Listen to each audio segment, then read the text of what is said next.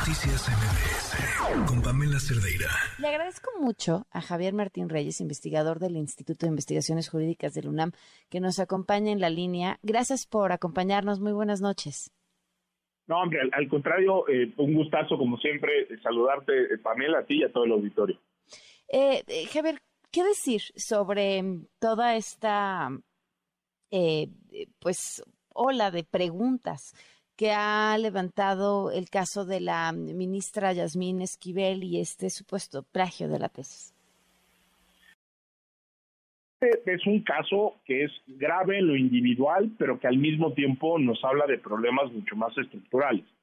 Es decir, que una jueza constitucional como Yasmín Esquivel eh, muy probablemente haya plagiado eh, no cualquier trabajo, sino el trabajo que le permitió acceder a su título de licenciada en Derecho y en consecuencia después desempeñar una enorme cantidad de cargos públicos, tanto en el Poder Judicial local como eventualmente en la Suprema Corte de Justicia de la Nación. Es, es algo ya de por sí grave, sobre todo si consideramos que esto no es como la tesis de Peña Nieto, ¿no? Donde había porciones importantes de la tesis, ¿no? Que eran eh, copiadas, que estaban mal eh, citadas, sino lo que tenemos aquí es básicamente un plagio total, es decir, palabra por palabra, ¿no? Más allá de los agradecimientos, prácticamente no hay ninguna palabra que esté en la tesis de Yasmín Esquivel que no esté en una tesis que se defendió un año y dos meses eh, antes, ¿no? Entonces, eso ya de por sí es, es grave. yo tengo la impresión eh, de que por cosas menores en otras democracias consolidadas ha habido eh, cargos públicos no que han renunciado de inmediato frente a este tipo de acusaciones. Y aquí por el contrario desgraciadamente lo que hemos visto es que la ministra Yasmín Esquivel pues como que dobla la puerta no y a pesar de que la evidencia es muy contundente pues sale con defensas a veces eh, que rayan que ha publicado bueno, pues no tiene nada que ver con ciencia Las opiniones que puedan los profesores de ella también son irrelevantes para el hecho sobre si plagió o no plagió.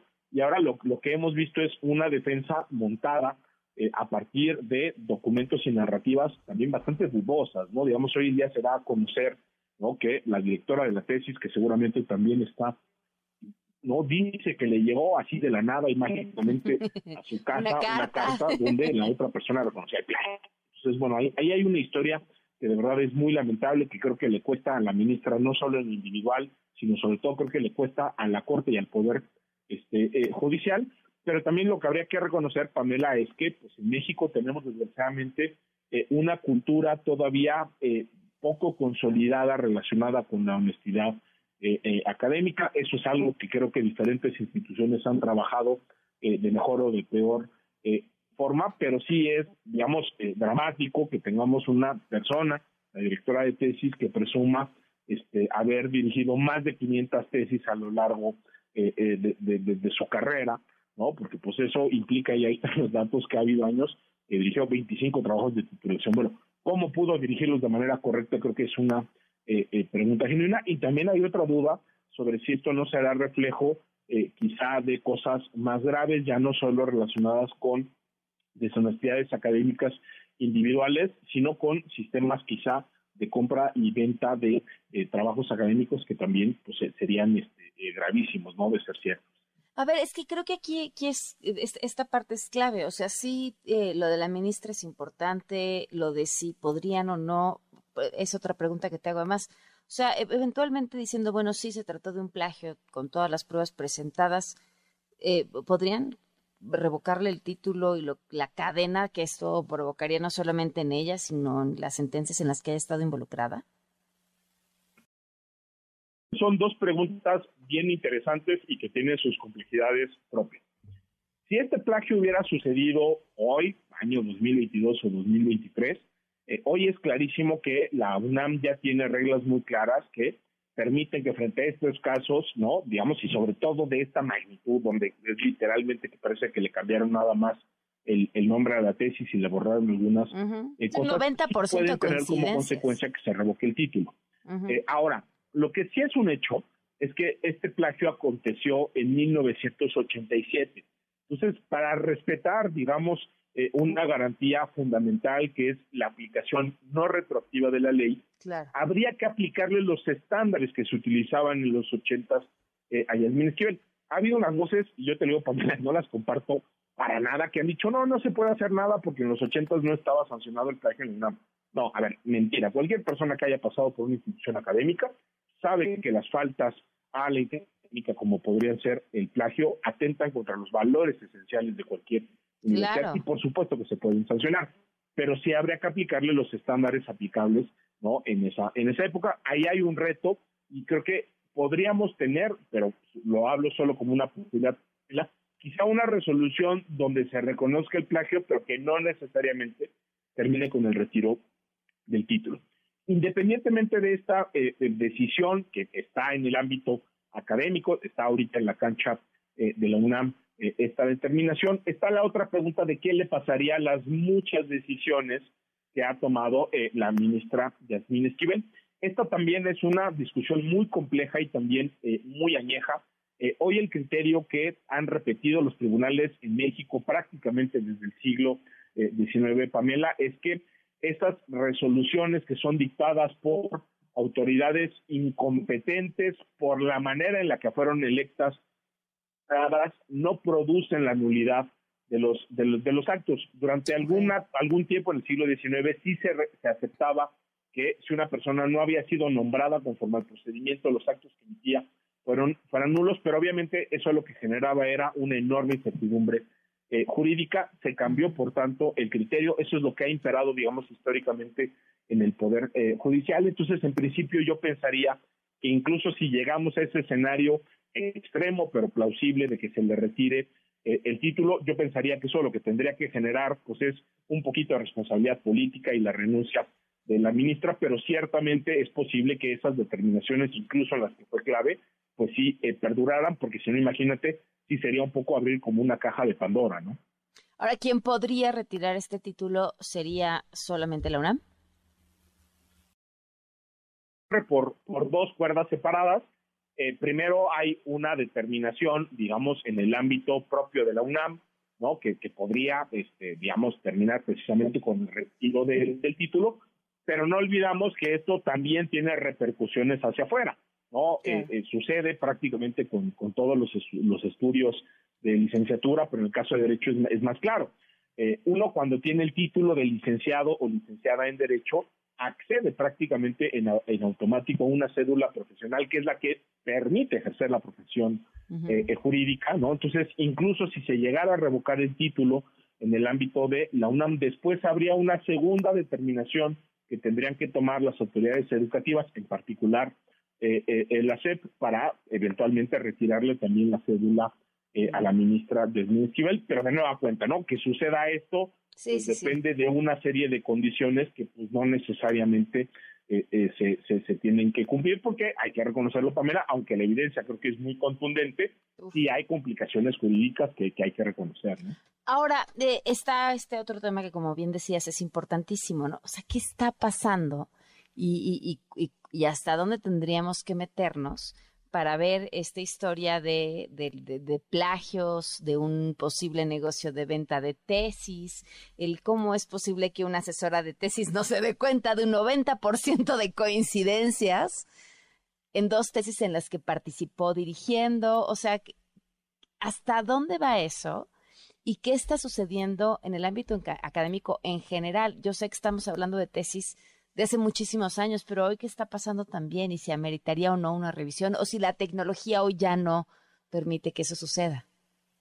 No, a ver, yo te diría, creo que hoy la gran ventaja, Pamela, y es una gran pregunta, yo creo que hoy, hoy, la tecnología sí nos permite tener mejores controles. Eh, te, platico un poco desde mi experiencia, yo he tenido el gusto de ser eh, profesor de tiempo completo, director eh, de la carrera de Derecho en el, en el CIDE, ¿no? el tiempo que ahí estuve, yo te puedo asegurar ¿no? que dentro de parte de los procedimientos que se habían instituido ya de manera permanente era que todas las tesis y tesinas tenían que pasar por un procedimiento de revisión eh, antiplagio que garantizara precisamente que no hubiera ahí ningún tipo de, situación así. Ahora que soy ¿Qué es un procedimiento tecnológico ya? Supongo. Es un procedimiento tecnológico. es, un procedimiento tecnológico, pero lo importante, Pamela, es que se institucionalice. ¿No? Las herramientas ya están ahí, pero se tienen que volver requisitos, eh, creo que obligatorios, y hay que tomárselos muy en serio, pues, ¿no? O sea, eh, digo yo, yo eh, estoy convencido que hay muchísimas dependencias de la UNAM, porque así lo hacemos.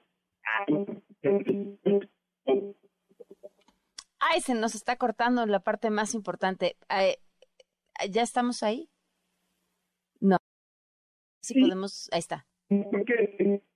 No, vamos a ver si podemos retomar la llamada. Perdón, es que no te, se nos está cortando y vamos a ver cuál es el problema en la llamada, a ver si podemos volverle a marcar y conseguir una mejor conexión, porque esto me parece importantísimo y también me parece vital. Quisiera o que recordáramos o trajéramos a la historia este asunto de cuando sucedió con el tema de Peña Nieto, porque insisto, si bien sí, las comparaciones ni siquiera caben por la cantidad de asuntos plagiados. En aquel entonces se hablaba de un 30% y se está hablando de una coincidencia del 90%. Eh, el, el, requisito para la profesión incluso es distinto, pero en aquel entonces removió, ya olvídense en las instituciones académicas, universidades, este, en, en, en todo el ámbito académico, la importancia de citar adecuadamente, de respetar el trabajo eh, de las fuentes que se utilizan. Ahora sí ya te escuchamos. Perdón, es que se estaba cortando y nos estabas hablando acerca de estas de institucionalizar el uso de estas herramientas. Sí, exacto. Lo, que decía Pablo es que creo que es muy importante que estos se vuelvan reglas obligatorias y sobre todo que los encargados de aplicarlas se las tomen muy en serio. Creo que desgraciadamente venimos de una cultura donde no necesariamente le hemos dado la importancia que amerita el presentar ideas propias bien sustentadas. Creo que desgraciadamente muchas veces las tesis se ven pues nada más como un trámite burocrático, encorroso, que no aporta absolutamente nada. Pero a final de cuentas, las tesis para qué sirven? Para medir la capacidad intelectual de las personas en un instrumento muy específico que es el, el escrito. Yo creo que como personas abogadas, ¿no? Estamos obligados a comunicar de manera clara, más sencilla nuestras ideas y precisamente para eso eh, están los trabajos escritos. Entonces, bueno, pues ojalá que esto nos sirva eh, para repensar las cosas que están eh, pendientes, para reforzar las cosas que se han hecho bien y también para cambiar las prácticas que están mal. Sí, claro. Oye, comentaba en lo que retomábamos la comunicación contigo, de yo me acuerdo en cuando lo de la tesis de Peña Nieto, eh, en la escuela de mis hijos, estoy hablando de nivel primaria, eh, generó eh, una importante preocupación por enseñarle a los estudiantes cómo, cómo citar a la hora de que presentaran sus trabajos. Y, entonces aprendieron a, citar y aprendieron a cómo pues hacer, pues respetar eso, ¿no? El trabajo de los demás, pero, pero además dejar testimonio en lo que ellos presentaban, de dónde venía, cómo venía, y hacerlo de forma correcta desde algo tan eh, primario como la educación básica. Eh, no sé, no sé si después se nos olvidó y esto va a volver a, recordarnos la importancia de enseñar esto, pues desde el día uno, desde el día que leemos el trabajo de alguien más para presentar el nuestro. Sí, es una cuestión elemental de honestidad intelectual, ¿no? Eh, cuando si cuando decimos algo que, que son ideas que vienen de otras personas, pues hay que darles el reconocimiento, es decir, digamos, el trabajo eh, científico, el trabajo que hacen los divulgadores del, del, conocimiento, hay que reconocerlo. Eh, y, y, vaya, ¿no? Esto, esto como dices, a mí me parece fantástico, ¿no? Digamos que desde la, educación primaria, secundaria, sea algo que se, que se enfatice. Es algo que ciertamente tendríamos que también eh, hacer de manera muy clara a nivel preparatoria y sobre todo a nivel profesional.